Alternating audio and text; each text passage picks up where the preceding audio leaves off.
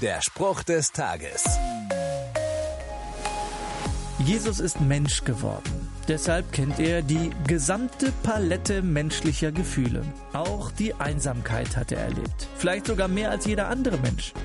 Wenn Sünde bedeutet, dass wir von Gott getrennt sind und Jesus die Sünde aller Menschen auf sich genommen hat, dann war er so weit von Gott entfernt wie niemand sonst.